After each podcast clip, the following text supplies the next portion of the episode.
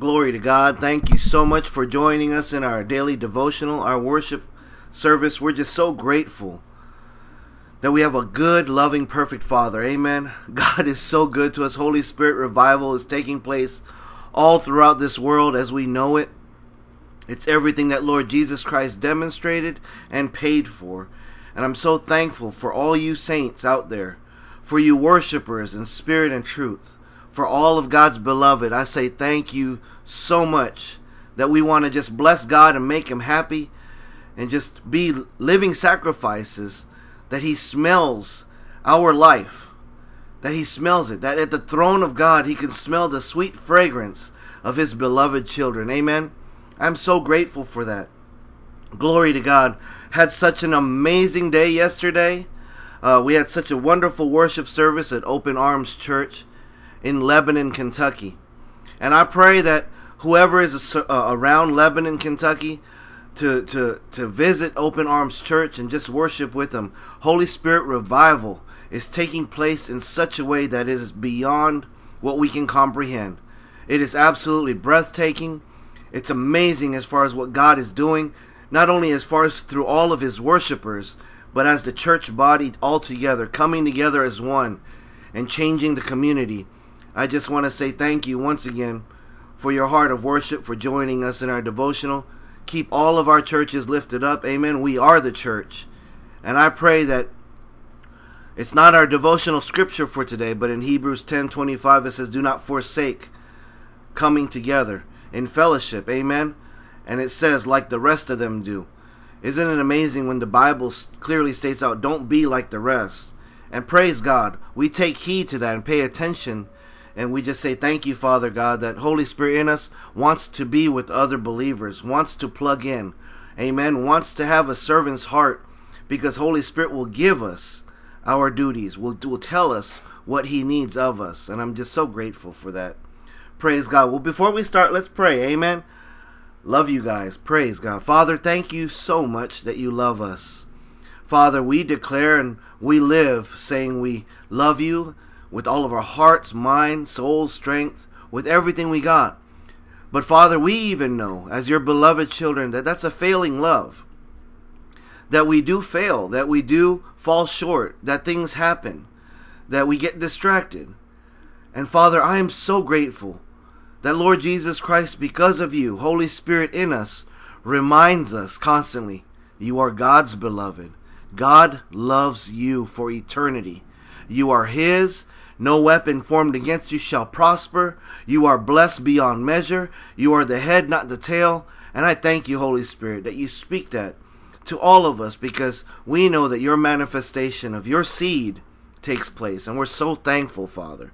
I ask you, Father God, for a fresh anointing. Father, give me the words to say. It has nothing to do with what I have to say. Father God, rebuke me.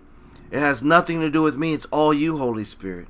So, Father, through the power of Lord Jesus Christ, through his blood, and Father, through your blood, through the power of Holy Spirit, your Spirit, Holy Spirit, I ask you to bind up every demonic spiritual bondage. I ask you to bind it up, Holy Spirit. And through your anointing, Father, through the power of your blood, Lord Jesus Christ, and through the power of your Spirit, Holy Spirit, I ask you, Holy Spirit, to loose your anointing. Teach us. You're the only one good, Lord Jesus Christ said so. And it's your goodness and mercy that manifests within.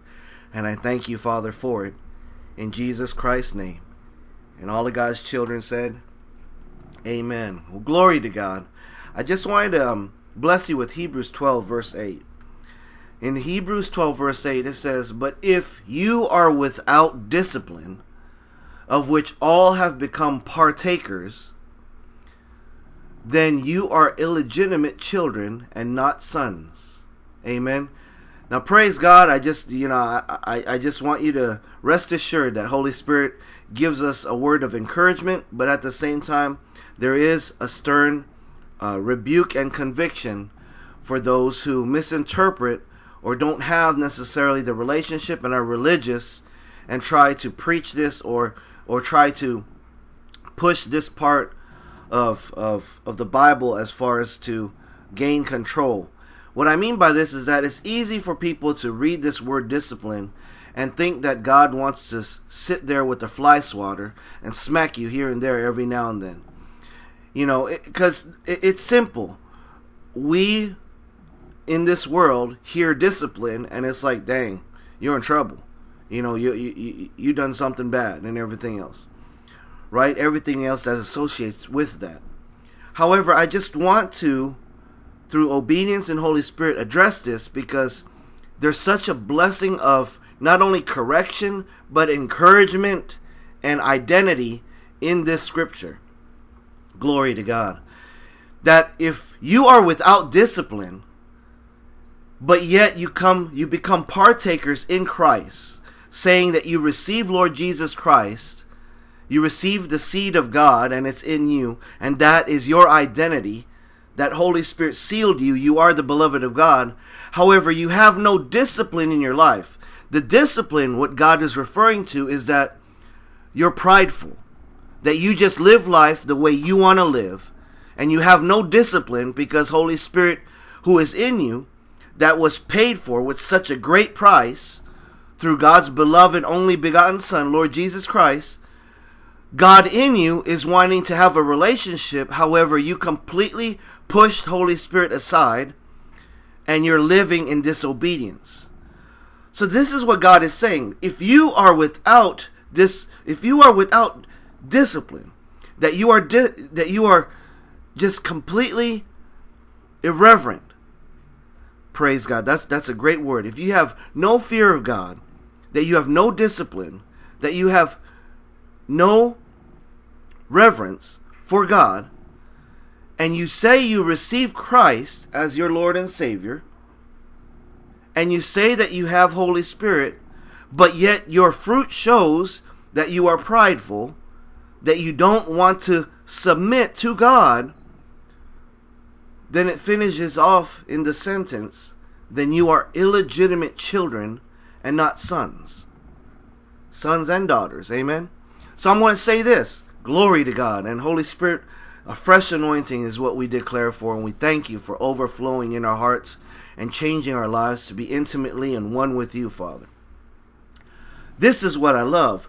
When you're having this relationship with Holy Spirit and you listen to the sweet voice of God, it's during those times where you want to do something, whether your emotion says so, your circumstance, your situation, maybe pride hit you, whatever it is, but you know God says otherwise, and you take heed, right? You take heed and you pay attention to that. Amen. That means the same thing. You pay attention and you say, Father, I'm just going to not do what I want to do. Actually, you start to repent, right? You say, I can't believe I thought that way. I'm going to choose to think this way now. That you're a good and perfect Father. What Lord Jesus Christ did is perfect. And what Lord Jesus Christ did is through me and in me, through the power, hallelujah, of Holy Spirit. And Holy Spirit, I submit to you. Please tell me what to do. I ask you, tell me what to do. And glory to God, it is through this relationship that we have discipline from God. Notice that the discipline is not God putting things that is from the devil on you. You notice that? It has nothing to do with that. Notice that the discipline is to bless you with his goodness and perfection. Glory to God. I'll tell you right now, regardless where you're at, hallelujah. I ask you to just give God a shout of praise. You know, if you're in the office and you got to be quiet, I mean, you know, you just flex your muscles and you be like, thank you, Father God, you know? I mean, we can do it any which way God in you wants to do it. But glory to God for his goodness and perfection. And that I pray that over you and your house and your children, your children's children, your church, your ministries, your community, that Holy Spirit revival, the goodness and perfection of God will overflow from within you. That your very presence as a worshiper of God will change any and every situation. That it will line up to God's goodness and perfection. And that discipline falls upon that place. That conviction falls upon that place. That I know I have to. I have to receive Jesus Christ as my Lord. I have to be obedient and I have to have a relationship with God. I have to have Holy Spirit. Holy Spirit, help me. I am so sorry. Forgive me. Be one in me. Amen. I pray that this bless you today. I love you guys. God bless you. Pray for Trish and myself and and pray for all the churches, God's Hand Ministries. And, and Fa- Father God, I just want to say thank you for your fresh anointing that you have declared and bestowed upon us through the blood of Jesus Christ and through the anointing of Holy Spirit, our precious God. In your name we pray. Amen. Love you guys. God bless.